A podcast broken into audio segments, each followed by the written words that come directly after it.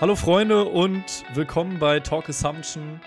Es ist der 22.04.2020. Wir sind immer noch mitten in der Pandemie. Es ist das elanloseste und, ähm, Hallo Freunde seit Beginn dieses Podcasts. Aber ja, äh, man, man, muss auch mal elanlos einen Podcast anfangen, dachte ich. Man kann jetzt nicht immer den Leuten 100% geben. Man muss auch aber, mit 70% aber starten. wir haben 100% äh, Gast heute. Das stimmt. Das stimmt. Und zwar haben wir, haben wir, haben wir mit, mit äh, hier dabei äh, Christian Heinemann auf Instagram, Christian X Heinemann. Ähm, manche kennen ihn von Sea-Watch, manche von der Hardcore Hell Foundation, manche vom Fuse Magazin, manche von Alpaca Antifa Apparel, manche von Viacon Agua und manche kennen ihn, weil er Silvester hasst. Ist das grob zusammengefasst richtig, Christian? Ah, das trifft es ziemlich genau auf den Punkt. Ich glaube, du hast so die anderen sieben Berufe, denen ich nachgehe, vergessen, Shit. aber dazu können wir später noch kommen. Ja, voll. Aber hast du Bock, die Liste direkt zu vervollständigen, weil ich das einfach jetzt schon impressive finde? ähm, ansonsten bin ich aktuell noch bei dem Punkrock-Label PR slash PR-Agentur Uncle M als PR. Und bei Endhits Records bist du auch noch. Und bei Endhits, genau, das ist eine Doppelstelle, der ich aktuell noch nachgehe. Krasser Typ. Was geht ab in deinem Life? Wie, viel, wie viele Stunden hat dein Tag? Wie viele Tage hatte deine Woche? Wie viele Wochen hat dein Monat? Wie viele Monate hat dein Jahr? Ey, um es mit Peter Maffei auszudrücken, äh, der Tag hat 24 Stunden. Wenn das nicht reicht, gibt es noch eine Nacht, ne? Ja, oder hier eine, genau. ähm, ähm, das äh, ne, Ball ist rund und das Spiel dauert 90 Minuten. nee, erzähl mal gerne. Äh, nee, tatsächlich wünsche ich mir, die Tage hätten mehr Stunden, um teilweise alles so unter einen Hut zu bekommen. Aber mittlerweile bin ich da relativ gut im Zeitmanagement geworden. Und das Schöne ist halt auch, dass viele Aufgaben echt sich so ergänzen oder Synergieeffekte bilden, mit denen ich dann das alles relativ gut gestemmt bekomme. Und nicht zu vergessen, dass ich ja auch nichts davon alleine mache und dann halt immer ein gutes Team habe, das mir den Rücken stärkt. Jetzt würde mich interessieren, äh, du wohnst ja, glaube ich, in Hamburg. Genau. Ähm, kommst du auch aus Hamburg? Nee, ich komme aus Siegen, falls euch das Ja, klar. sagt. Ja, klar. Also, die langweiligste Großstadt in NRW, will ich Ey, aber ist sagen. auch schön da. Wenn man über die Autobahn darüber fährt, das ist eins der schönsten Autobahnaussichten äh, in Deutschland. Wir haben äh, unser letztes Musikvideo Video haben wir in Siegen gedreht. Oh mein Gott, warum? Äh, weil es da das Frame-Haus gibt, ein wund- wunderschönes artsy-fartsy Blockhütten-Style-Haus mitten in Siegen. Ähm, und das hat, hat so, die haben so ein riesen Glashaus-Wintergarten, wo das Licht, vor allem von der blauen Stunde, einfach richtig sick ist. Und da haben wir das Video zu Far From Home mit dem Michi Winkler von Der Pakt, ehemals Iconographic, gedreht. Ah, Ja, da waren wir in Siegen. Verrückt. Äh, wo wohnt ihr beiden denn? Ähm, Wir kommen aus Münster. genau. Gut, Yes. dann fast um die Ecke. Fast um die Ecke, genau. Äh, von Großstadt zu Mittelstadt, ne? Oder so. So ungefähr. Ähm, ja, wie, wie bist du denn dazu gekommen, äh, diese, diese ganzen, wie bist du in das Musikbusiness gekommen? Ähm, weil das ist ja nicht, äh, nach dem Abi überlegt man sich ja nicht, äh, ja, ich könnte jetzt auch für ein Label arbeiten. Ja, dann bewirbt man Oder sich für da zwei. und äh, ja, sondern da, da muss man ja schon ein bisschen mehr Interesse zeigen. Wie bist du dazu gekommen? Ähm, gute Frage. Tatsächlich gab es da bei mir nie irgendwie so einen Masterplan. Das war, ich habe immer so Step by Step die Dinge gemacht, die mich interessiert haben und bin dann quasi da gelandet, wo ich jetzt gelandet bin. Also nach dem Abi habe ich mich mit meinem damals besten Schulfreund erstmal für BWL eingeschrieben in Siegen. Oha. Rückwirkend, es war keine gute Idee, sei gesagt. Jedenfalls hat mir das gar keinen Spaß gemacht. Und nach vier Semestern habe ich dann halt festgestellt, okay, so geht's nicht weiter, ich muss jetzt irgendwas anderes machen. Und hatte dann beschlossen, mich nochmal neu, neu anzufangen und soziale Medienwissenschaften zu studieren, was dann rückwirkend auch eine gute Idee war. Ähm, aber weil ich dann noch ein halbes Jahr überbrücken musste, bin ich durch Zufall auf eine Ausschreibung vom Label Glitterhouse Records gekommen. Mhm. Haben unter anderem die Nerven, haben früher super viel Sub-Pop lizenziert in Europa in den 90ern. Und Jan Korbach, der vielleicht dem einen oder anderen Begriff ist, Ja. weil er bei Casper in der Band spielt, hatte dann bei Facebook halt gepostet, ja, wir suchen Praktikanten. Und da habe ich dann einfach mal so einen Zweiteiler hingeschrieben, ey, ich würde gerne mal ins Musikbusiness reingucken, kann ich ein Praktikum machen? Ja, relativ schnell Feedback bekommen. Ja, klar, komm rum, machst ein halbes Jahr hier Praktikum und das habe ich dann gemacht. Nebenbei habe ich dann auch immer noch Spaß am Schreiben gehabt und habe unter anderem mit einem Freund den Blog poppunks.de zu dem Zeitpunkt hochgezogen und bin dann über poppunks.de beim Fuse Magazine gelandet. Ja, geil. Das war alles so quasi so 2015. Ja, witzig. Genau. Und nachdem mein Praktikum bei Glitterhaus dann zu Ende war, bin ich zurückgezogen nach Siegen. Glitterhaus sitzt in Ostwestfalen im wunderschönen Beverung.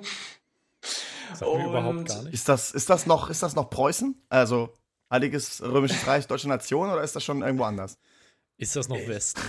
Ich habe keine Ahnung. Die sehen sich als Ostwestfalen. Ich glaube, das muss reichen, für, um dem Lokalpatriotismus zu schmeicheln. Uff.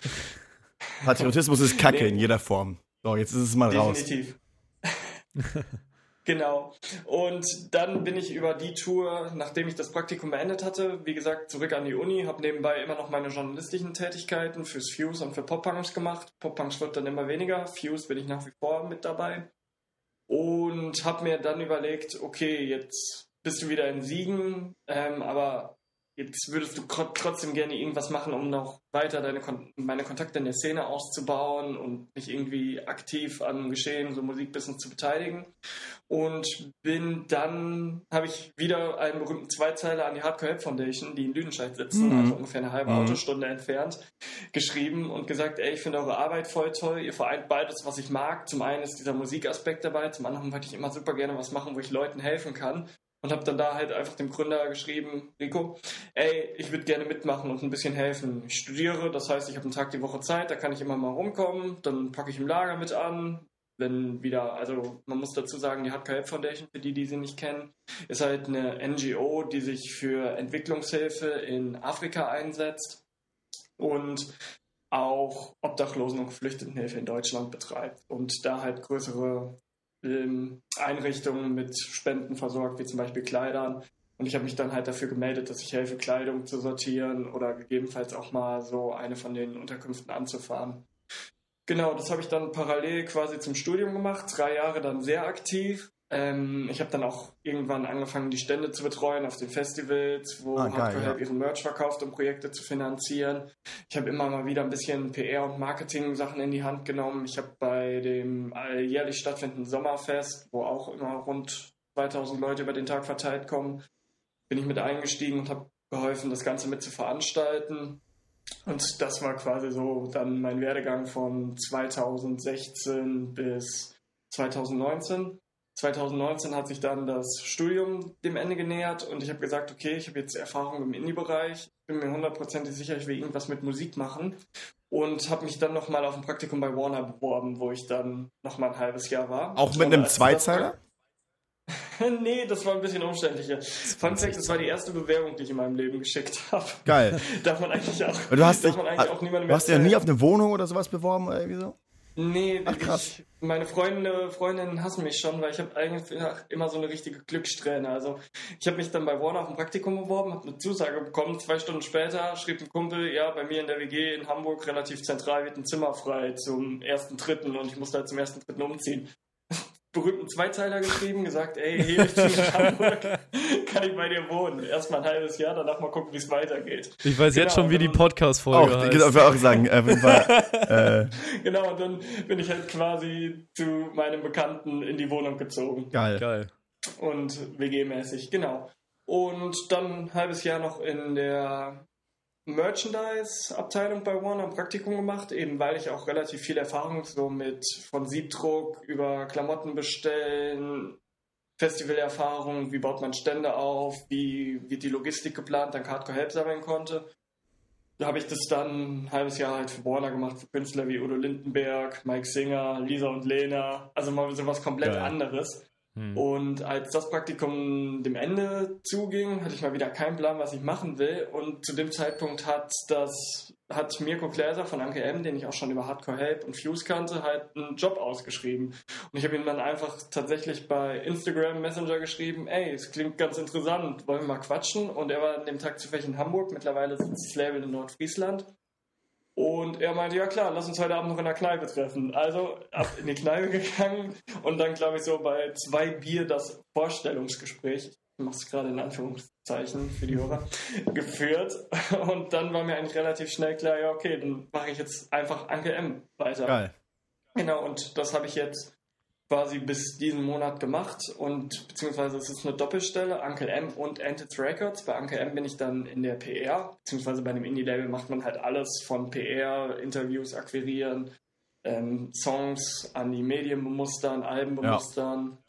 bin ich dann halt und Antit Records, wo ich Labelmanagement mache und mich so ein bisschen um die Anlieferung beim Digitalvertrieb kümmere, dass die ganzen Fristen immer eingehalten werden, entwickle ein bisschen mit am Marketing, streue da immer wieder Ideen bei, habe jetzt zum Beispiel eine Pop-Up-Store-Geschichte für die Antit Records Tour hochgezogen, wo dann zum Beispiel Künstler wie Nathan Gray oder Matze Rossi täglich in irgendwelchen Cafés und Bars nochmal vor der eigenen Show gespielt haben, während dann nochmal Testpressungen und ähm, seltener Stuff von Entits verkauft wurde.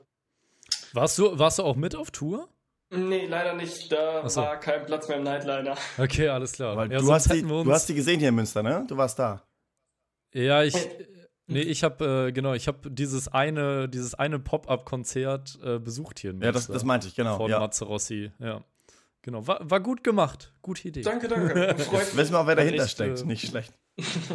Genau, und das ist so das, was ich aktuell mache. Ähm, wie gesagt, ich höre den Job jetzt auf, sowohl bei Anke Emma als auch bei Entits, weil ich mich einfach persönlich ein bisschen verändern will. Ich habe super viel mitgenommen in der Zeit, aber ich habe halt auch festgestellt, es war mir irgendwie ein bisschen zu nah an der Musik, die ich abgefeiert habe und es gab irgendwie auch zu viele, ich nenne es jetzt mal Rollenkonflikte. Also wenn zum Beispiel eine Band wie Parkway Drive, für die wir das Marketing gemacht haben, auf Tour gegangen ist, musste ich mir halt überlegen, gehe ich als Fan dahin, Gehe ich mhm. als Hardcore-Help-Helfer dahin oder gehe ich als PR-Manager? Oh mein dahin? Gott, ich kenne das so, ich kenne genau. es, das ist dieser Rollenkonflikt. Yo. Genau, das ist so ein bisschen der Struggle und deswegen werde ich jetzt ähm, nach Berlin ziehen. Es war jetzt auch nicht wirklich geplant, hat sich auch durch Zufall ergeben. In Zeiten von Corona gar nicht mal so selbstverständlich. Aber ich hatte, ähm, ein Bekannter von mir arbeitet bei Sony und die hatten noch eine PR-Manager-Stelle frei und mein, ich hatte meinen Bekannten dann so angehauen und meinte, ey, das kann ich mir gut vorstellen. Einen Tag später hatte ich dann, wurde ich dann von der Sony angerufen, wann ich dann Zeit für ein Vorstellungsgespräch hatte. Also ging schon wieder eigentlich ohne eine formelle Bewerbung oder so irgendwo einzureichen ja, Vorstellungsgespräch geführt, dann nochmal ein Case ausgearbeitet im zweiten Termin und dann letzte Woche die Benachrichtigung bekommen, dass ich ab dem 1.6. für Sony als PR-Manager tätig sein werde. Geil, da kann man erstmal sagen, Glückwunsch. Ja, herzlichen Glückwunsch. Erstmal herzlichen genau. Glückwunsch. Das ist auf jeden Fall. Danke, danke. Äh, wie alt bist du jetzt, Christian? Ich werde 27 im August. Schau, das ist äh, auf jeden Fall, ich finde, ich find, es ist eine sausteile Lauf, Lauf, es ist kein Laufbahn, weiß nicht, aber es ist aber ein schöner äh, Überflieger-Move, äh, sag ich mal so, von, ähm, ja, irgendwie geil. Also über die, von der Hardcore Help Foundation zu äh, Warner, zu Uncle M und N-Hits, äh, zu Sony. Das ist, ähm, glaube, was die, die Musik, die wir beide irgendwie mögen, lieben, schätzen, angeht, glaube ich, ziemlich. Also breiter kann man es in Deutschland, glaube ich, nicht, nicht besucht haben, in Anführungszeichen. Ja, ich glaube auch. Und ich finde, das ist halt auch so total der Vorteil. Also ich merke das so immer, jobmäßig ist es wenn man Indie- und Major-Branche kennt, ist es halt auch echt hilfreich, wenn man irgendwas planen mhm. muss. So beim Indie lernt man gerade halt super viel Kreativität, wenn man beim Major nochmal merkt, was es für Möglichkeiten gibt und die man dann umsetzen kann, eben weil das Budget größer ist. Und ich glaube, gerade dadurch, dass ich halt auch sehr viel im Indie-Bereich gearbeitet habe, mir fast alles, was ich gelernt habe, selber irgendwo beibringen musste, ja. ähm, hat es alles nur Vorteile gehabt bei mir. Ähm, ich, ja, das sorry, dass ich äh, jetzt auch mal, ich habe mich die ganze Zeit zurück. Okay, ja, dann go for it. Wir hatten, ähm, ähm, ich, ja, mich würde mal, lass uns da mal ein bisschen einsteigen, so was, ähm, wie sieht so ein, so ein Arbeitsalltag aus in, in so einem Label? Also das äh, weiß man ja, das stellt man sich immer so vor, äh, wie so, äh, ja, die, die, die haben alle dick Kohle bei den Major-Labels und, und trinken nur Champagner irgendwie in irgendwelchen VIP-Loungen oder so aber wahrscheinlich ist es ja was ganz anderes. Also erklär einfach mal, was, was auch PR heißt und was genau du machst. Genau, dann fangen wir jetzt, dann würde ich sagen, ich reiße einmal kurz Warner ab, weil es halt ein bisschen kürzer ist. Mhm. Und vielleicht auch für den einen oder anderen interessanter, weil man ja schon seltene Einblicke in Major-Label bekommt. Also es ist leider nicht so, dass man den ganzen Tag Champagner schlürft. Tatsächlich ist es Verdammt! So, es, es, tut mir leid, dass ich da jetzt irgendwelche Träume zerstört habe. Champagner wurde immer nur getrunken, wenn man auf Platz 1 gechartet ist. Äh, ähm, dann äh, Prost, Heaven Shall Burn, lol. Sind nicht Ice Raid Edge? Ähm, nicht alle. Doch, Laut Film schon. nicht alle, nee. Die haben auf jeden Fall ja, ein paar flexible Seelen dabei. So, ja. Naja. ähm, ja, wie gesagt, Warner. Man kann sich es halt einfach wie ein großes Büro bei einem Major-Label vorstellen, wo halt unfassbar viele auch verschiedene Individuen sitzen. Es ist halt nicht wie bei einem Indie-Label, dass man, dass alle Leute da sind wegen der Leidenschaft oder weil sie die gleiche Musik verbindet oder sonst irgendwas. Mhm. Tatsächlich ist es halt viel mehr, ich würde jetzt mal sagen, Agenturen-Lifestyle. Mm, man arbeitet mit unfassbar vielen Leuten zusammen, die teilweise auch gar keinen musikalischen Background haben. Also es gibt zum Beispiel in der CRM, Customer Relationship Management Abteilung, sitzen dann auch Leute, die vorher mal bei Quelle gearbeitet haben oder so, nie einen Berührungspunkt hatten. Also, ja, die sitzen an der Quelle, ne? oh Mann. Okay, die, die Witze werden schon jetzt schlecht. Ich merke, dass wir sind noch nicht mal bei 20 Minuten und die Witze. Genau. Aber die, waren, also, die Witze waren auch nie gut hier. Nee, die waren noch nie gut. Ähm, Doch, das hätten wir in, der, in, der verloren gegangen, sollen, in der verloren gegangenen Folge waren gute Witze dabei. Tatsächlich. verdammt. Äh, da waren die besten drin, ja, ja, klar. Das war sowieso die beste. Okay, aber Folge. zurück zur Customer Relationship Management bei Quelle und Warner. Genau. Genau, also das wäre jetzt nur so ein Beispiel zu nennen. Also es gibt halt super viele Leute, die gar nicht so den musikalischen Background haben. Das hat man dann eher bei in den Managerposten oder bei den Vertrieblern, aber in vielen Sachen wie Controlling, Customer Relationship Management oder auch Merchandise ist tatsächlich gar nicht mal so der Musikbezug gegeben und das ist, glaube ich, so den größten Unterschied, den ich finde zwischen Indie und Major Label. Jo. Zumindest was so die persönliche Ebene mit den Kollegen angeht. Aber trotzdem habe ich mich super wohl gefühlt. Dafür, dass es nur ein Praktikum war, durfte ich halt auch super viel selber machen, super viele Ideen mit reinbringen und super viel umsetzen. Also wer Bock hat, mal bei einem Major-Label reinzugucken, ohne jetzt Werbung machen zu wollen, kann ich definitiv Warner empfehlen, weil es halt auch super viele Positionen immer wieder für die Praktikanten gibt und man wirklich viel mitnehmen kann, wenn man Bock hat und sich auch gut connectet im Unternehmen. Aber der Alltag war dann tatsächlich auch eher so ein bisschen 9 to 5. Man kam irgendwann gegen 10 Uhr zur Arbeit, ist um 18, 19 Uhr dann wieder aus dem Büro gegangen. Wochenende war Wochenende, Mails wurden nicht am Handy gelesen. Und so war es halt bei mir. Und ich war halt, wie gesagt, in der Merchandise-Abteilung. Ich habe mich dann so ein bisschen um die Koordination von Merchandise gekümmert, unter anderem auf den Touren, aber auch für Festivals. Also ich habe den die Merchandise-Crews zusammengestellt, ich habe den Vans und Hotels organisiert, ich habe mich darum gekümmert, dass Bestellungen abgegeben wurden, also sprich, dass immer genug Material da war. Ich habe ähm, Anlieferungen zu den Konzerten, weil Merchandise hier relativ schnell ausverkauft ist, dann mit unserer Druckerei geklärt und das waren so meine Hauptaufgaben bei Warner. Also schöne Background-Koordination, das was so, wo, wo, wo, an, wo einen niemand sieht, aber man unglaublich nützlich ist, ne? Ja, das Schöne ist halt, in der Merchandise-Abteilung dürfte man halt auch oder ich durfte relativ oft raus. Also ich war zum Beispiel mit DJ Bobo dann in der Schweiz unterwegs. und also ein Kram. Also es war definitiv eine gute Erfahrung. Ich hatte super viel Spaß. Ja, und wie gesagt, als es dann zu Ende ging, bin ich zu Anke M gegangen. Das ist meine zweite Indie-Label-Erfahrung. Das erste Mal war Glitterhouse Records. Und wie schon gesagt, also man merkt halt, Anke M ist eine Crew aus insgesamt sechs, sieben Leuten, die aber auch über Deutschland komplett verteilt mhm. sitzen. Der Gründer und Inhaber Mirko sitzt weiterhin in Nordfriesland. Schöne Grüße. Ja. Ciao, Shoutout an, an Mirko. Ja, hört er, hört er vielleicht. Also äh, ich habe letztens noch die Tage mit ihm geschrieben. Ähm, er hört mal rein, hat er gesagt. Also wenn du jetzt einschaltest, schöne Grüße.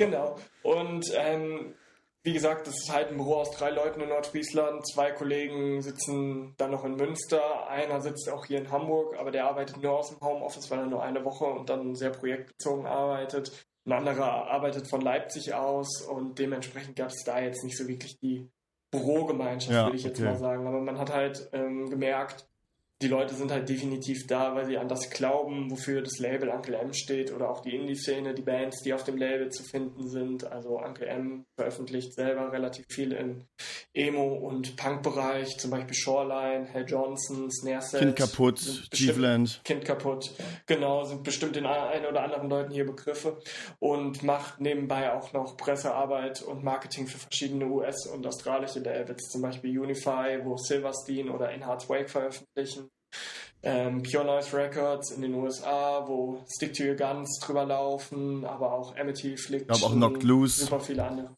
Knocked ja. Loose, genau. Also mhm. die Liste ist quasi endlos lang, was Pure Noise mittlerweile so an Bands bei sich versammelt hat. Und genau, da waren dann halt meine Aufgaben, dass ich diese Bands vermarkten musste. Also ich weiß nicht, wie spannend das für eine Person von außen hin wirkt, aber eigentlich waren die Aufgaben, ich schreibe E-Mails, ich bekomme die Musik zugeschickt und dann fange ich an zu überlegen, wo kann ich die Musik unterbringen. Also mhm. wo gibt es Fläche für die Musik, wie kann ich die Vision, die der Künstler mit seiner Musik, Künstlerin mit der Musik ausdrücken will, wie kann ich die an die Leute bringen. Und das waren dann halt so meine Hauptaufgaben. Also das ist ganz klassisch Radio, TV, Printbemusterung. Also man schreibt im Visions Magazine, man schreibt im Fuse Magazine, jo. wo man wieder in dieser Doppelrolle ist. Schreibst du selbst. Genau, ich schreibe das dann mal selber fünf Sterne. nee, du, ich habe nie AGM-Themen dann bearbeiten dürfen. So ist es halt beim Fuse, weil ja. wir haben ja einige Leute, die in der Musikbranche arbeiten beim Fuse Magazine mhm. und die dürfen dann halt nichts, was mit ihrem Label zu tun hat. Ist ja irgendwie auch fair. Aber ich finde das auch, ich finde das auch ja. spannend, weil du, also du machst dann quasi für ein Label basically das, was ich hier abends nach äh, Uni und Arbeit äh, für uns, für, für, für, für Bad Assumption halt auch mache, so. Nur halt, ohne dass meine E-Mail irgendwie at unclem.de heißt und dementsprechend in ähm, weniger Newslettern auftaucht und vielleicht einfach mal überlesen wird, weil sie halt nicht von einem Label kommt, das ja schon irgendeine, was ja immer auch ein Qualitätsmerkmal ist. Äh, wenn so eine Label dann eine Band, die man vielleicht auch noch nicht kennt, dann anträgt. Ich, ich hätte gleich noch ein paar Fragen auf jeden Fall zur Labelarbeit, aber ich, ich würde mir jetzt persönlich zu dir interessieren. Spielst du denn selber ein Instrument und hast du oder spielst du auch in einer Band? Äh, nee, tatsächlich gar nicht. Also ich habe mal Gitarre gelernt in der Schulzeit, kann bestimmt auch noch den einen oder anderen Song, aber ich habe relativ schnell gemerkt, dass ich eigentlich lieber im Hintergrund agieren möchte. Also zum einen, es hätte mich gereizt. Was mir gefehlt hat, waren Leute, die so Bock hatten, die gleiche Musik zu machen wie ich zu dem Zeitpunkt, weil ich doch relativ alleine so mit meinem Emo slash Pop-Punk slash Alternative mhm. Rock Musikgeschmack bei mir in der Gegend. Und deswegen hat sich da leider so gar nichts ergeben und alleine mir dann ein bisschen die Lust und Motivation gefehlt und ich habe mich dann halt lieber darauf fokussiert, was zu machen, wo ich halt wirklich selber Fortschritte sehe, was ich gegebenenfalls auch ohne Abhängigkeit von anderen Leuten machen kann. Und zum einen, der Tag hat halt nur 24 Stunden, leider. Deswegen wäre ich, sehe das ja bei Freunden und so, die in Band spielen. Das ist halt unfassbar viel Arbeit und da habe ich mir dann halt gesagt, die Arbeit möchte ich mir nicht ans Bein binden, wenn ich auch quasi anders mit Musik arbeiten kann. Und ich habe für mich jetzt festgestellt, dass es so das ist, was ich gerne mache. Halt im Hintergrund ein bisschen Fäden zusammenhalten. Genau, also äh, jetzt kommt, jetzt kommen die ganzen Fragen zur Labelarbeit und zwar ähm, hast du dann auch, äh, wenn du jetzt bei, bei Warner bist, bei so einem riesigen Major, äh, nee, es gibt nur zwei Major-Labels noch, nee, drei. drei. EMI gibt's nicht mehr, ne? Nee, EMI, EMI ist mittlerweile ja. aufgekauft worden. Es gibt noch Sony, Universal und Warner. Hm. Obwohl Universal, glaube ich, so schon äh, die größten sind, ne? Und Sony Definitiv, und Warner ja. ist ein bisschen kleiner, ne? Warner ist das kleinste von den dreien. Ich kann hm. jetzt gerade leider gar nicht den Prozentanteil sagen, aber Universal ist auch mit Abstand vor Sony. Was halt auch daran liegt, dass Universal sich halt super aufgestellt hat. Zum einen im Pop-Bereich, man hat Größen wie Taylor Swift, Billie Eilish. Hm. Oder hier in Deutschland läuft natürlich über Universal Urban auch super viel von Deutschrap, der teilweise entweder im Vertrieb ist oder direkt gesigned ja. ist bei den Labels. Und wenn man mal so die Streamzahlen von 187 etc. sich anguckt, dann ähm, wird relativ schnell, glaube ich, klar, wie viel Geld dieses Unternehmen verdient. Naja, die geben ja auch viel dafür aus, ne? dass sie so viel. Streams haben. wissen wir ja nach, nach der Y-Kollektiv-Doku. Jo, ciao. Naja, ähm, ähm, ja, wie, wie ist das denn jetzt als Band? Ähm, beziehungsweise, was ich eigentlich fragen wollte, wenn du jetzt bei Warner bist, hast du da nicht auch super viele Anfragen von irgendwelchen kleinen Bands bekommen oder so? Oder warst du jetzt gar nicht in der in der Position, dass du solche Mails bekommen hast? Nee, in der Position war ich nicht. Also dadurch, dass wir auch Ed Sheeran Merch hatten, waren die häufigsten Anfragen, die bei mir im Postfach gelandet sind, ob Ed Sheeran auf Hochzeit von Person XY spielen kann, weil sie so ein großer Fan ist. Aber tatsächlich gab es da relativ wenig Anfragen. Also klar, ich hatte immer mal wieder Leute in meinem Bekanntenkreis, die gesagt haben, hey, geh doch mal in die A&R. Das sind die Leute, die sign, die A&R-Abteilung. Ja. Geh doch ruhig mal dahin und leg mal mein Demo-Mixtape oder so auf den Schreibtisch. Das habe ich dann aber auch relativ selten gemacht. Also nicht mal, weil ich es den Bands nicht gegönnt hätte oder so, aber einfach der Tatsache geschuldet, dass es so, ein, so eine gigantische Maschinerie ist, so ein Major-Label, dass so Demos teilweise, glaube ich, auch gar nicht komplett mal gehört werden und so weiter. Also es ist definitiv ein Vorteil, wenn man die Leute kennt und denen dann mal was rüberschieben kann, aber kann halt auch nicht jede Band auf den Schreibtisch legen bei Leuten. Aber ist das denn heutzutage äh, überhaupt noch so, dass, dass, dass man Demo-Tape, also die, die Major-Labels, die werden ja schon ihre, ihre Scouts haben, aber die werden ja schon auf irgendein Festival gucken und da muss man ja auch schon irgendwer sein, um auf irgendwelchen Festivals zu spielen. Ne? Also es geht ja nicht so, dass du zu Hause ein Demo zusammenschusterst, da schickst du mal Universal. Das, da haben die so bei Billie Eilish gesagt, dass sie das so gemacht haben, aber ob, die, ob das geglaubt wird, ist immer was anderes, ne? Ja, also das kann ich ehrlich gesagt gar nicht beurteilen. Was bei Major Labels oft übersehen wird, dass es auch durchaus Künstleraufbau gibt. Zum Beispiel, mhm. wo ähm, Provinz sind, glaube ich, gerade ein sehr gutes Beispiel, falls ihr die kennt. Geht ja auch so ein bisschen in die, ich sage jetzt mal schon, ich hoffe, ich werde jetzt nicht beleidigt dafür, aber so ein bisschen in die an Mike Kantereit-Richtung. Und die werden halt gerade von Warner relativ gut aufgebaut. Natürlich sind es dann auch wieder Synergieeffekte mit Landstreicher-Booking, die die Band halt bookt, gehe ich mhm. mal von aus. Aber da sieht man es halt auch, dass Major Labels tatsächlich auch Bands vor der ersten Veröffentlichung überhaupt schon unter Vertrag nehmen und dann einen aktiven Künstleraufbau betreiben. Es ist halt natürlich ein komplett anderer Aufbau, als man den dann zum Beispiel bei einem Indie-Label jetzt wie bei Anke M hat. Ja. Genau, wie, wie ist da der Unterschied? Also ähm, jetzt budgettechnisch natürlich auf jeden Fall. Ähm, ich ich denke mal, dass viele äh, Bands, die bei Uncle M selbst sind und nicht jetzt äh, PR-mäßig Uncle mhm. M, also Pure Noise etc., mhm. ähm, dass die halt selber ihre, ihre Platten finanzieren oder nicht. Genau, da kommt es dann aber auch wieder ein bisschen auf den Deal an. Also es, ähm, je nach Vertrag natürlich. Mal gibt es irgendwie, dass man sich das teilt, dass die Bands die Hälfte beisteuern und das Label die Hälfte beisteuert. Ab und zu übernehmen die Bands komplett. Also da gibt es jetzt nicht unbedingt, würde ich sagen, so die Faustregel, dass es immer so ist. Hängt, das mit, den, hängt das mit den Erfolgsaussichten ab? Hm, das würde ich so tatsächlich gar nicht mal sagen. Also es werden keine Platten veröffentlicht, zumindest auf Seite von Anke M, an die nicht geglaubt wird, weil das wäre ja, glaube ich, auch, wenn man nicht an eine Band glauben würde oder nicht glaubt, dass die Band sich verkauft, dann würde ich, glaube ich, auch gar nicht, sollte man gar nicht mit so einer Band arbeiten. Hm. Um, deswegen, das hat dann teilweise natürlich auch was mit den finanziellen Mitteln von der Band zu tun. Das hat damit was zu tun, was die Band selber stemmen kann oder stemmen will. Es ist ja auch nicht so, dass alle Bands unbedingt daherkommen und sagen, ich mache das jetzt über Anke M, weil ich eine Platte finanziert haben möchte. Da gibt es teilweise ganz andere Motivationen dahinter. Ich glaube, gerade in der heutigen Zeit und gerade auch in dieser alternativeren Bubble, in der wir uns bewegen, kann man halt auch unfassbar viel selber stemmen, glaube ich. Wie Merten schon sagte, wenn man sich abends hinsetzt und einfach einen Haufen E-Mails schreibt, erreicht man, glaube ich, schon relativ viel, wenn man sich dabei ein bisschen clever anstellt.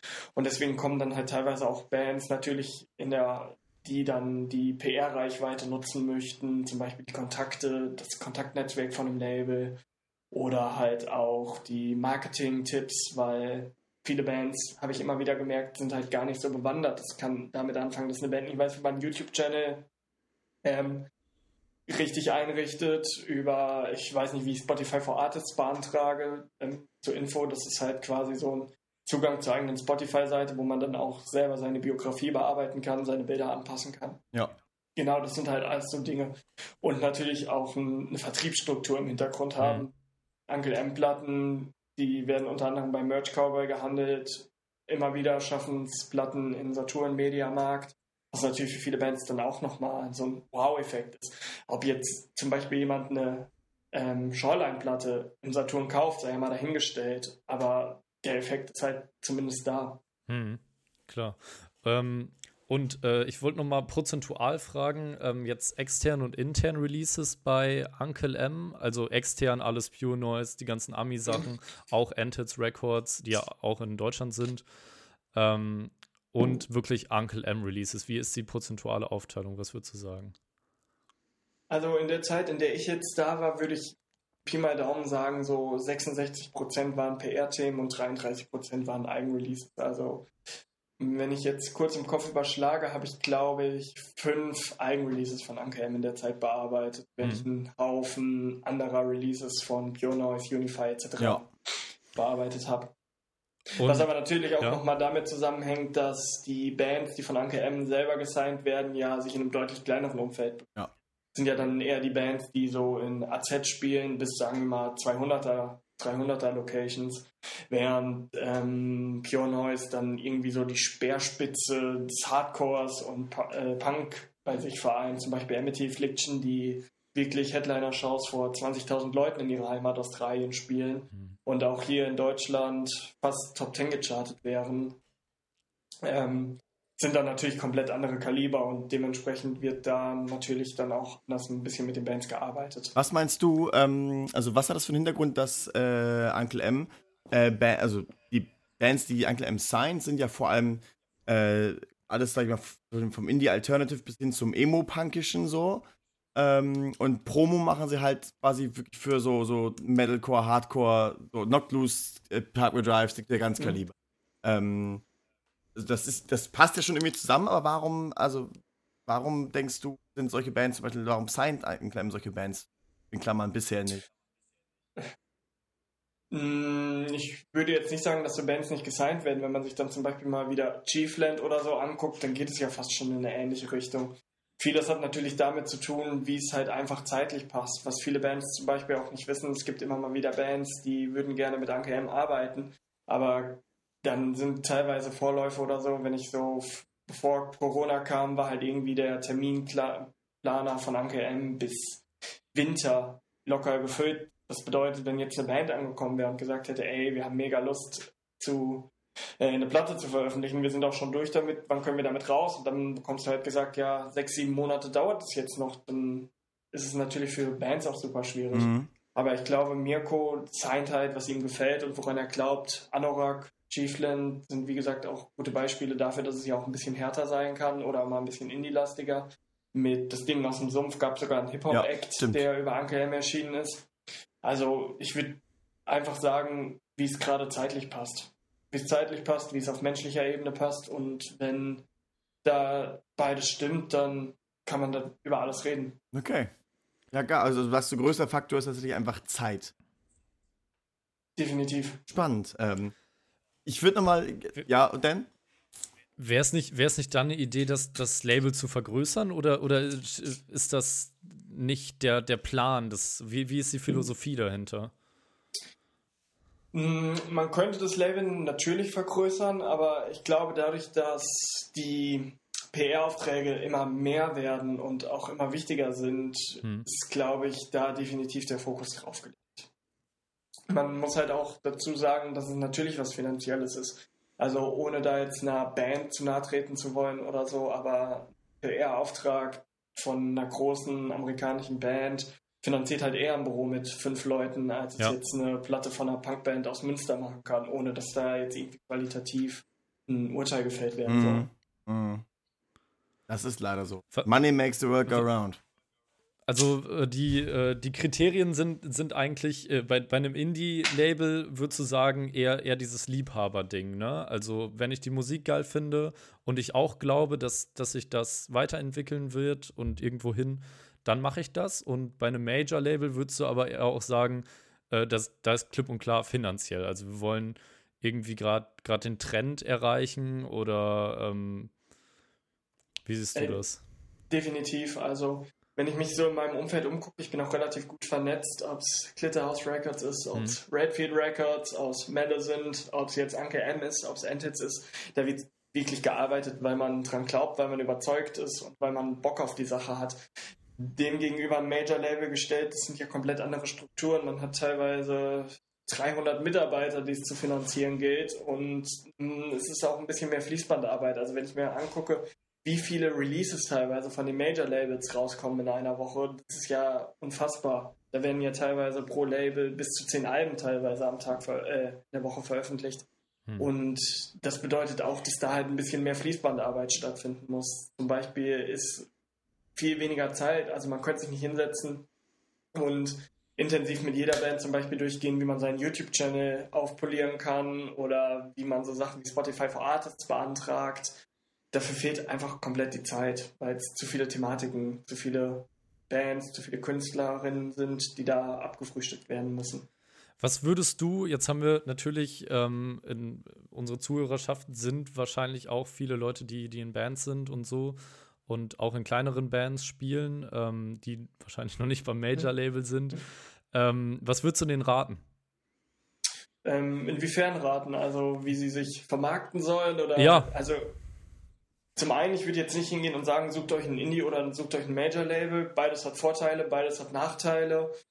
Ähm, ich würde einer Band halt ans Herz legen, so aus meiner PR-Sicht, wo ich ja auch viel Marketing oder Ideen für Bands entwickelt habe, ist natürlich immer zu gucken, wie man sich selber weiterentwickeln kann. Ganz wichtig, dass man immer vor Augen hat, dass eine Arbeit an einem Album nicht aufhört, wenn der letzte Ton im Studio eingespielt wurde. Also denkt viel mehr mit dran. Das sind die Touren, das ist die Außendarstellung, das ist super wichtig, ist mittlerweile Social Media. Also wie schaffe ich es als Band, auch da Leute zu erreichen, emotionalen Content zu liefern, der wiederum die Leute, die mir folgen, an mich bindet oder auch neue Fans generiert. Und das ist halt ein Tipp, den ich eigentlich jeder Band mitgeben möchte, dass man sich auch nicht zu schade ist, einfach mal neue Sachen auszuprobieren. Jo, das ist tatsächlich ein guter Tipp. Ähm, das, das aktuelle Ender Shikari-Album ist das beste Beispiel. Definitiv. Also ich liebe die Band über alles und ich finde auch das neue Album sehr, sehr gut.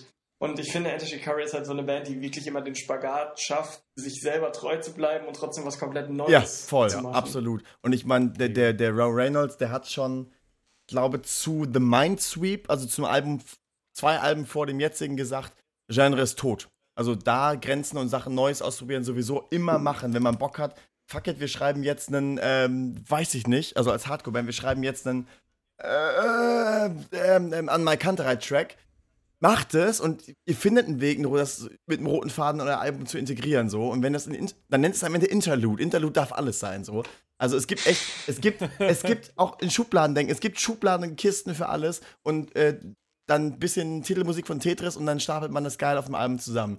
Ähm, also das ist, ähm, das ist auch immer meine Meinung so. Immer mal Sachen auszuprobieren und zu sagen, ey, nur weil das kein anderer macht, ist kein Grund, es nicht auch, es ist nicht zu machen. Oder nur weil das alle anderen so machen, ist es kein Grund, es auch so zu machen. Das habe ich von meiner Mama gelernt. Okay. Definitiv. Deine Mama ist eine sehr weise Frau. Das, ja, ich habe sehr drunter gelitten. Ich durfte deswegen früher nie. Ich hatte keine, keine einzige Spielekonsole. Ich hatte keinen Gameboy. Ich hatte mit. Boah, ich hatte sauspät erst ein eigenes Handy und so. Ähm, weil sie mal gemeint hat, nö, nur weil alle das so machen, müssen wir das nicht auch so machen. Heute denke ich mir Ach, so. Deshalb lässt du jetzt komplett so und, die Sau ähm, raus, was das angeht. Genau, deswegen habe ich jetzt sieben äh, PlayStation 4 und drei Gamecubes und sammle Nintendos. ähm, und äh, mit Game Boy Color habe ich drei Stunden Boden geschraubt als Türstopper, weil ich die. Ähm, ähm, ja, nee. Ähm, heute heute finde ich das selber sehr, sehr gut. Einfach scheiß drauf, was die anderen machen, aber im positiven Sinn. Was, ich habe ich hab noch eine Frage an Christian, und zwar, was hm? hältst du davon, wenn, wenn Indie-Labels aufgekauft werden von Major-Labels? Das ist eine sehr gute Frage. Ähm, Finde ich natürlich auch relativ schwierig zu beantworten, weil das auch wieder was ist, was man, glaube ich, nicht pauschalisieren kann. Mhm. Die Frage ist natürlich so, in jüngster Vergangenheit wurden ja meines Wissens nach jetzt nicht so viele Labels aufgekauft. Mhm. Ähm, prinzipiell muss man da halt auch gucken, was sind die Gründe dafür. Also wenn zum Beispiel jemand sagt, der so ein Label betrieben hat, ich, es ist unfassbar viel Arbeit. Ist, äh, wenn man ein Label betreibt, gerade in der Indie-Branche, dann hat man kein Wochenende, dann hat man keine Feiertage und in der Regel kann man auch sein Handy nicht weglegen, weil man immer irgendwo Mails reinbekommen muss, immer wieder quasi mit den Leuten in Kontakt stehen muss, sich um alles kümmern muss. Und wenn es zum Beispiel dann einfach der Aspekt ist, ich schaffe das nicht mehr gesundheitlich, ich stehe vor einem Burnout oder so, weil es so viel Arbeit ist und sich dann zum Beispiel ein Investor findet oder ein Major-Label, das dafür sorgt, dass so ein dass die Musik fortbestehen kann, dass die Bands schon zu Hause haben, finde ich, ist es ein vollkommen legitimer Grund. Natürlich ist es auf der anderen Seite auch schade, wenn immer mehr unabhängige Labels dadurch verloren gehen, mhm. weil es ist definitiv was anderes, wenn man zu einem Major-Label gehört. Roadrunner ist, glaube ich, ein gutes Beispiel, wo jetzt ja. Angel Dust erschienen ist, Higher Power, Slipknot schon seit Jahren gehört, ja. mittlerweile auch seit ein paar Jahren zu Warner. Nickelback. Nickelback, ja, schweigen wir, schweigen wir tot.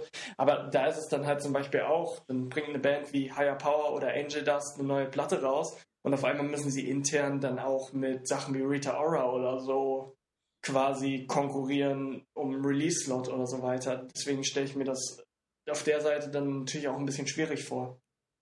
Auf der anderen Seite gibt es wiederum so Bands dann auch nochmal komplett neue Möglichkeiten. Also hätte mir jemand letztes Jahr erzählt, das war ja Power bei Warner sein und mit Beer Truth insgesamt mhm. eine Tour vor 15.000 Leuten spielen, hätte ich niemals geglaubt, als ich die das letzte Mal irgendwo in Köln im MTC unten im Keller gesehen habe. Ja, klar. Also Ansonsten, ja, äh, gibt schon andere Möglichkeiten, wollte ich nur sagen. Was wolltest Definitiv. du noch sagen? Aber man sieht ja auch mittlerweile gerade so die Indie-Labels in USA, ob es jetzt Pure Noise ist, die wir schon thematisiert haben, oder auch Hopeless Records. Es gibt halt so viele Indie-Labels noch, die mittlerweile relativ oder sehr, sehr gute Produkte abliefern, die sich auch definitiv nicht hinter den großen Labels in meinen Augen verstecken müssen. Mhm. Ähm, Bands, jetzt die es selber in die Hand nehmen, auch unfassbar viele. Jo, voll. Also ich, ich würde auch so weit gehen, äh, ich, ich hau ja immer die These raus, man braucht in der heutigen Zeit auch gar kein Label, ne? Ähm, haben ja auch super viele Bands schon bewiesen. Ähm, es ist natürlich aber schön, wenn man so ein Netzwerk hat, genau, ne, was du halt eben angesprochen das hast. Das denke ich auch, das Netzwerk und die Vertriebs- ähm, und, und, und generell Verteilungsstrukturen, die dahinter stehen. Die sind, glaube ich, sehr, sehr Du kannst dir einfach ein bisschen, bisschen Arbeit auch abnehmen, ja. finde ich. Ne? Also du, so, so Definitiv, so eine oder es ist halt auch ein cooles Hand in Hand gehen. Also zum Beispiel ja. bei Uncle M, die Arbeit von Uncle M fängt da an, wo Bands selber nicht mehr weiterkommen, mehr weiter wissen oder gegebenenfalls auch einfach keine Lust haben. Das kann so eine Banalität sein, oder das heißt Banalität, aber das kann Fakt sein, dass eine Band eine Platte aufgenommen hat und dann einfach sagt, okay, wir schaffen das jetzt aber nicht mehr zeitlich noch jeden Abend 20 Mails an alle möglichen Radiostationen rauszuhauen oder mhm. an Swings und Fuse und Aux, dass man sowas dann halt einfach in Anke M-Hände abgibt, beispielsweise, oder generell in Label-Hände. Wobei ich, ähm, ich persönlich jetzt, sogar finde, ja? ähm, dass dieses Mail-Schreiben, sowohl fürs Booking als auch für eben dieses Bemustern von Magazinen äh, und an anderen Stellen, ähm, super viel Spaß macht. Das mache ich super, super gerne. Und äh, würde ich ich würde, ich würde echt lieber andere Sachen abgeben wollen. Das ist aber auch nur meine Meinung mein Empfinden. Ich glaube, da liegen auch einfach die Prioritäten und Präferenzen ich, ich glaube, bei jedem anders ja, so. Ich, ich, glaube, bei uns ist sowieso, wir, wir können eh alles alleine machen. So ist es nur ähm, Stichwort Gatekeeper, ne? Ja, voll. Also, wie kommst du an irgendeinen Radiosender ran? So schreibt man eine, eine Mail an 1 Live, so dann. Ja, oder an äh, halt Epitaph. Einfach machen. Ja, gut, aber also wenn du kein Level brauchst, warum sollst du dann eine Mail an Epitaph schreiben? Aber das, äh, ja, nee. Den Call habe ich jetzt nicht ganz verstanden. Ähm, ja, naja, ich Zweizeiler, dass man sie cool Ja, genau. und hier, wir haben noch, wir haben noch äh, eine Mail geschrieben an ähm, hier Dingens. Äh, Nuklearblast. Nee, an wen haben wir denn eine Mail geschrieben, Dan? A Rising Empire. Genau, A Rising Empire.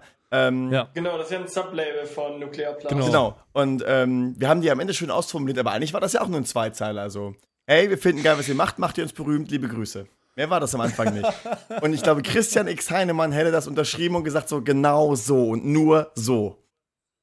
Ey, natürlich. Es spricht absolut gar nichts dagegen. Ich habe mal die Biografie von Thomas Gottschalk gelesen und der ja selber als Radiomoderator gearbeitet hat. Ah, und dann hatte ja. er ein Einstellungsgespräch und beziehungsweise einen Einstellungstest und das war halt so ein generalisierter Fragebogen, wo man einfach nur seine Kreuze machen musste. Und er hat nicht eine Frage beantwortet und hat darauf geschrieben, man hört euren Moderatoren an, dass ihr sie mit einem Fragebogen auswählt. Und das hat er dann halt einfach abgegeben. So ist er an seinen Job gekommen beim hey, Radio. Geil. Also, ja, das klingt fast unmöglich, aber wir schauen uns ihn erstmal an. Aber ähm, ja. Nee, die, die ähm, Sprachmelodiebögen von Radio- und TV-Moderatoren, generell Nachrichtensprechern, finde ich auch sehr spannend. Aber das ist ein anderes Thema. Ähm, ich wollte noch mal fragen, ähm, äh, jetzt äh, mal äh, Butter bei die Fische. Ähm, wie, wie viel Geld braucht man für so eine Veröffentlichung? Für so eine ähm. große Veröffentlichung. Nicht so, nicht so eine kleine Pissband wie Bad Assumption hier aus Münster, sondern. Äh du meinst für eine Major-Veröffentlichung? Ja. Mm, das variiert natürlich auch. Also bei einem, mm, bei einem Major-Label werden ganz klar Prioritäten gesetzt. Also wenn jetzt beispielsweise Sony ein Album von Harry Styles veröffentlicht, hat es eine deutlich höhere Priorität intern, als wenn sie jetzt beispielsweise ähm, ein Album von einer kleinen Indie-Band aus Deutschland veröffentlichen würden dementsprechend kann man das dann halt ein bisschen daran orientieren, was einfach so die Verkaufserwartungen für eine Platte sind. Dann wird natürlich einkalkuliert, wie viel Geld braucht man fürs Marketing, was soll überhaupt an Marketing stattfinden, wird jetzt eine großflächige mhm. Plakataktion in ganz Deutschland gestartet, wie sieht es mit Social Media, Ads und so weiter aus. Also ich muss sagen, ich habe da jetzt auch nicht so die Einblicke, wie viel Geld letztendlich in ein Projekt reinfließt. Und zum Beispiel ist es dann ja auch immer noch ein bisschen dahingehend geschuldet, was die, also was für Rechte das Label hat. Also zum Beispiel bei Warner ist es natürlich auch so, ist ein Merch-Deal mit inbegriffen. Also ist die Warner Merch-Abteilung auch für den Künstler mhm. zuständig oder wird nur die Platte veröffentlicht? Und allein daran gibt es schon relativ große Diskrepanzen, weil zum Beispiel, wenn ein Merch-Deal mit drin ist, wird natürlich auch viel mehr Ausschüttung am Ende erwartet von so einem Projekt und dementsprechend wird natürlich auch mehr Geld reingesteckt. Aber es gibt da halt schon Kampagnen, die in den sechsstelligen Bereich gehen. Das ist nicht unrealistisch. In, in, heutiger Zeit natürlich auch sehr wichtig, weil ich glaube, ähm, durch Konzerte werden natürlich auch ganz andere Summen nochmal umgesetzt als äh, nur durch äh, Platten und, und Streaming-Verkäufe, äh, ne? Definitiv, aber wenn man sich so die Major-Labels anguckt, ich glaube, das wurde auch vor ein paar Wochen mal in der Musikwoche geschrieben, dass mittlerweile über eine Million teilweise täglich mit Streams verdienen. Das muss man sich mal vorstellen. Ja. Ja, gut, aber bei einem, bei einem Mitarbeiterteam mit, mit äh, weiß ich nicht, über 100 Leuten ist das natürlich auch äh, das, was man also, braucht, ne? Um wenn man sich mal Sony, wenn man sich mal Sony anguckt, dann bei LinkedIn sind über 8500 Leute, die bei Sony ja. arbeiten, gelistet. Krass. Also, das ist Wahnsinn. Natürlich weltweit, aber man muss halt mal bedenken, wie viele Leute da dann quasi auch finanziert werden müssen. Mhm. Und das sind ja noch nicht mal die Bands dann, ne? Die Bands sind nee, ja definitiv extra. Nicht die ganzen Crewmitglieder, alles. Also, ja. Ähm, äh, also du würdest aber generell davon abraten, ähm, äh, mit Musik Geld zu verdienen, ne? genau, macht was ordentliches. Nee, gar nicht. Also meinst du jetzt als Band oder in der Musikbranche als selber? Als Band jetzt. Also ich möchte da mir natürlich nicht anmaßen, irgendjemandem den Ratschlag zu geben. Wenn man es mhm. schafft, mhm. von der Musik leben zu können und wenn man auch Bock darauf hat, go for it. Also mhm da muss ich ganz klar sagen, wo liegen die Motivationen, was, was kann man so stemmen finanziell. Man muss sich halt auch bewusst werden, dass man nicht unbedingt reich wird mit einer Band, wenn man da Musik macht. Aber eine Uncle M-Band kann ganz sicher nicht davon leben. Also aber eine Uncle M-Band hat, glaube ich, auch nicht den Anspruch davon zu leben, weil die sie bei einem Label sind, wo es um Leidenschaft und um Passion und das dran Glauben geht. Ja, gut, aber und vom dran Glauben um und die Hoffnung um stirbt zuletzt, aber ja? die, das vom dran Glauben äh, hat sich noch nie irgendwas getan. Geschweige denn der 20 ins Portemonnaie.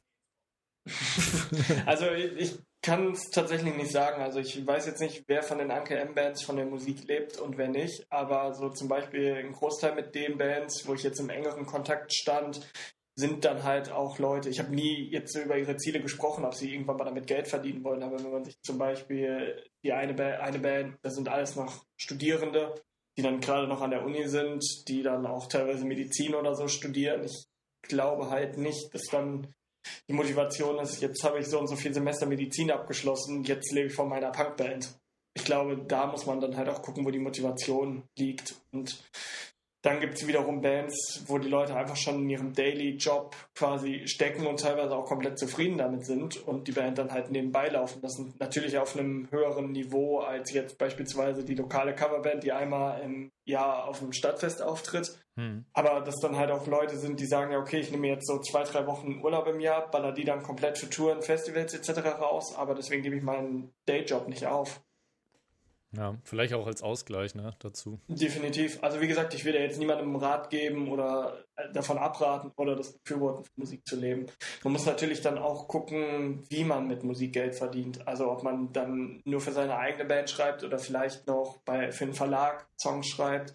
Was ja natürlich auch viele Künstler machen, so nebenbei nochmal für andere Künstler schreiben. Mhm. Das ist nicht so unüblich.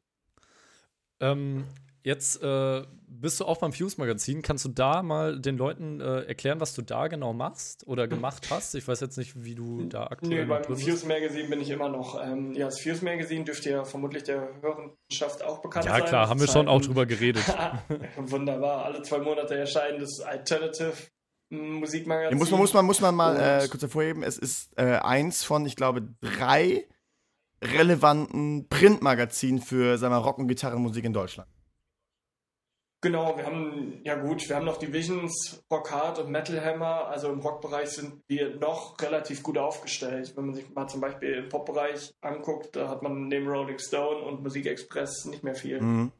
Mm, genau, und beim Fuse bin ich halt Schreiber. Eine Zeit lang habe ich auch ein bisschen Social Media Kram gemacht, so Instagram-Account gepflegt, Windspiele veranstaltet. Das war irgendwann zeitlich einfach nicht mehr zu stemmen und deswegen bin ich da jetzt nur noch Schreiber. Also unser Chefredakteur Dennis. Liebe Grüße an den Dennis auch. Schöne Grüße. Liebe schöne Grüße an Dennis, hört Kampfsport, da spielt der Bass. Genau, ähm, der schickt dann halt. Der Dennis ist das? Lol. Ja, Mind, Mind gleich blown. Ach krass. Boah. Ja, okay. Ja, das sieht gerade aus wie das Emoji, dem der Kopf platzt. Ja, genau. ja, pff, Mind gleich blown. Ey, dann, Das ist hier dann, alles eine incestuöse äh, dann- Bumsgemeinschaft dann doppelt, in der Dann Musikszene. doppelt liebe Grüße an Dennis. Lol, dem habe ich in, in Osnabrück schon mal die Hand geschüttelt. Ist ja witzig. Siehst du, so klein. Ich hoffe, danach nie wieder gewaschen. Äh, doch, Corona und so. Echt, ja. Nee, genau, und Dennis schickt dann halt immer so Mail, themenbasierte Mails rum, was jetzt für Interviews geführt werden und da kann man sich dann ganz simpel drauf bewerben. Also es gibt natürlich immer wieder so ein paar Bands, die dann schon, wo er, er weiß halt, welcher Schreiber, welche Schreiberin eine Affinität für eine gewisse Band hat und schlägt dann auch schon mal vor, aber meistens geht einfach so ein Rundmailing rum und man bewirbt sich da drauf. Na, lässig. Also ich mache zum Beispiel super viel im Pop-Punk-Bereich, aber auch so. Ich hatte das Glück, dass ich in den letzten drei Ausgaben immer Enter Shikari interviewen durfte, Geil. zum Beispiel. Ja, lässig. Und ich habe jetzt im letzten Redfield-Podcast vom, vom Alex, dem Labelchef bei Redfield, ähm, Sehr guter Podcast. absolut. Jo. Ähm, Alex wird hier in Zukunft auch zu Gast sein. Kann man schon mal anteasern an der Stelle. Ja, drop das doch jetzt Doch. Ich wollte das am Ende Einfach für, mal für, die, für anteasern. die guten Zuhörer, Einfach mal anteasern. Okay. Ähm, ja, okay, aber sagen letzten- nächste Woche kommt Alex vorbei. Genau, und im letzten Podcast im, ähm, hat er, glaube ich, mit, hat er mit Dennis geschnackt. Was denn? Aber ähm, jetzt ging es auch nee, vom Ox-Magazin. vom Ochs, genau, dem Joachim. Joachim Genau, genau, Ja. genau, genau. Ja. Ähm, das ist ja irgendwie gefühlt eine Suppe, though. Ähm, Genau, das ist der gleiche Verlag, also das Fuse erscheint neben Kochen ohne Knochen, einer veganen Kochzeitschrift und dem Ox-Fanzine halt im Ox. genau. Das ja, Ox so war das. konzentriert sich halt eher so auf Deutschpunk und die Ecke, während das Fuse dann doch eher Metalcore, Emo, Emo-Core. Witzigerweise wurden wir trotzdem im Ox rezensiert, nicht in der Fuse. Ähm, Ja, verdammt, vielleicht kommt es noch. mal gucken. Ähm, nee, was ich eigentlich sagen wollte, ist, da hat er auch erzählt, dass ihr beim Fuse, ähm, ihr macht das auch alle freiwillig. Keiner verdient da irgendeinen Cent dran. Von euch Schreiberlingen. Genau. Anführungszeichen. Nee, tatsächlich niemand. Also das ist wirklich so ein komplettes Ding, das man so in seiner Freizeit macht. Aber ich meine, es ist eine kostenlose Zeitschrift und die meisten von uns, die das machen, machen es halt einfach, weil sie, oder ich würde sagen, alle machen das, weil sie einfach Spaß daran haben, mal mit ihren Künstlern dann ein Interview zu führen, die sie mögen, wo man einfach mal Fragen stellen kann, die man halt vielleicht im Smalltalk am Merch-Tisch nicht stellen könnte nach einem Konzert und einfach Platten früher zu bekommen, ist natürlich auch ein schöner Aspekt bei der ganzen Sache. Ab und zu springen auch Gästelisten für Shows dabei rum. Und das ist wirklich komplett dieser Spaßfaktor. Also einfach noch ein bisschen Ja. was für die Szene, in der wir uns bewegen, tun. Genau. Ja, geil. Aber das wollte, muss, wollte, wollte ich auch mal, ich, also ich schreibe ja selber noch ab und zu bei Alben der Woche, beziehungsweise mache da den Podcast auch. Also bin auch so in dem Mus Musikjournalistischen unterwegs. Ähm, Ah, mit Jakob. genau, mit Jakob und der Ju. Der ja auch bei Anke Genau, und, ähm, und auch bei, ich glaube, bei Visions mal ein Praktikum gemacht hat und dem, dem Julius Krämer, den kennst du sicherlich auch, der ist auch bei Uncle M mit Ja, Gefällt- natürlich auch Anke M. Genau, die sind auch alle da, das ist wie alles eine Suppe. Ähm, jetzt weiß ich nicht, was ich eigentlich sagen wollte. Ähm, ah ja, genau, also es ist aber, es ist wirklich, niemand verdient mit Musikjournalismus gefühlt Geld. So, das ist irgendwie, ähm, ja, alles kostet immer Geld gefühlt, aber wer verdient letztlich dran? Gefühlt niemand. Das stimmt leider, aber ich glaube, da liegt auch einfach so ein bisschen der Tatsache geschuldet, dass Leute einfach kein Geld mehr dafür ausgeben oder Mhm. bereit sind dafür Ja. auszugeben. Mittlerweile ist Musik halt immer schneller verfügbar mit einem Spotify-Abo im Monat für 9 Euro. Ja, voll, aber ganz- es ist- es ist ja da schon so. zugreifen. Wie Spotify Premium? 10 Euro im Monat? Nee. So, Herr Family Account mache ich dir mit 5 Leuten. ja, das ist Family, Family, Family Account und richtig einen reincheaten.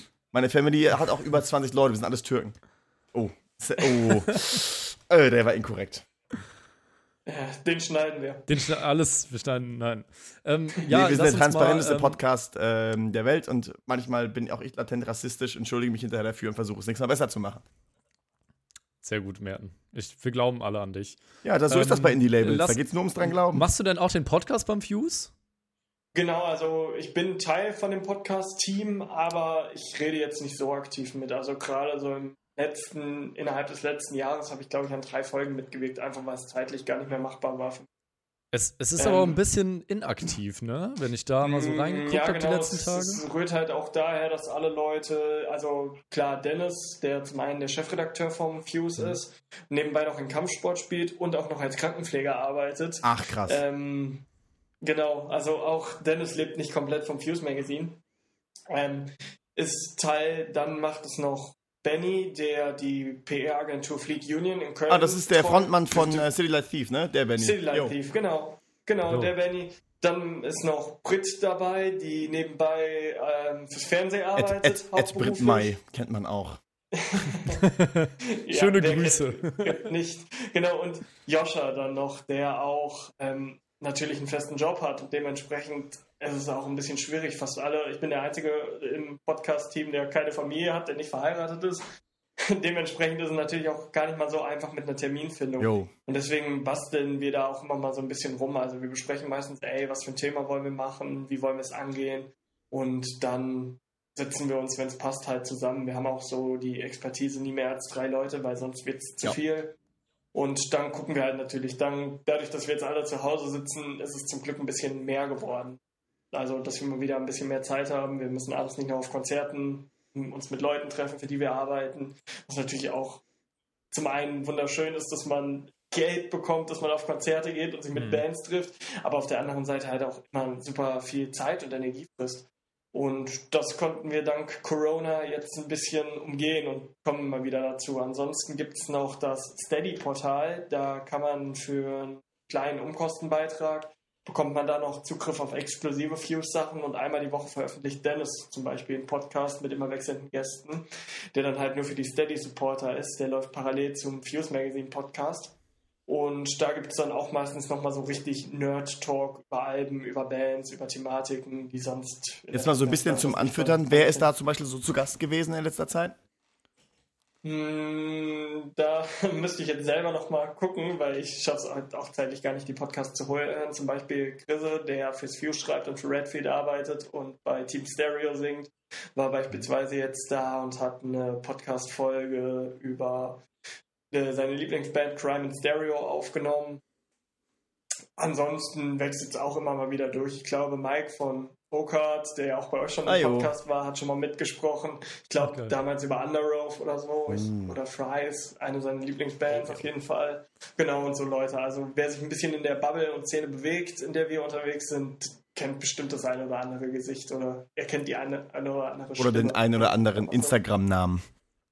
Definitiv. Also es ist halt wirklich witzig, weil ich sowohl dich als auch äh, die Briten nur, also im, im Erstkontakt äh, irgendwie bin ich euch bei Instagram im Weg gelaufen. Äh, Ed Christian X Heinemann und Ed Brittmeier waren mir immer zwei Begriffe, die ich da diesen Kosmos da eben so verordnet habe. Und ähm, ja, ich weiß nicht, wie lange ich dir schon bei Instagram folge oder so. Äh, ist schon eine ganze Weile, aber ich finde es witzig. Also ich finde es immer bist du eigentlich, Bist du eigentlich äh, Influencer, würdest du das sagen? Äh, nee, auf keinen Fall. Also dafür habe ich zu wenig Followerinnen ähm, und ich kümmere mich auch nicht genug um Instagram. Also ich mache mir da jetzt keine Gedanken, dass mein Feed unbedingt einheitliche Farben oder so abbildet, weil das wäre auch gar nicht meine Art. Also alles das, was Bands machen sollen, macht er ganz bewusst nicht.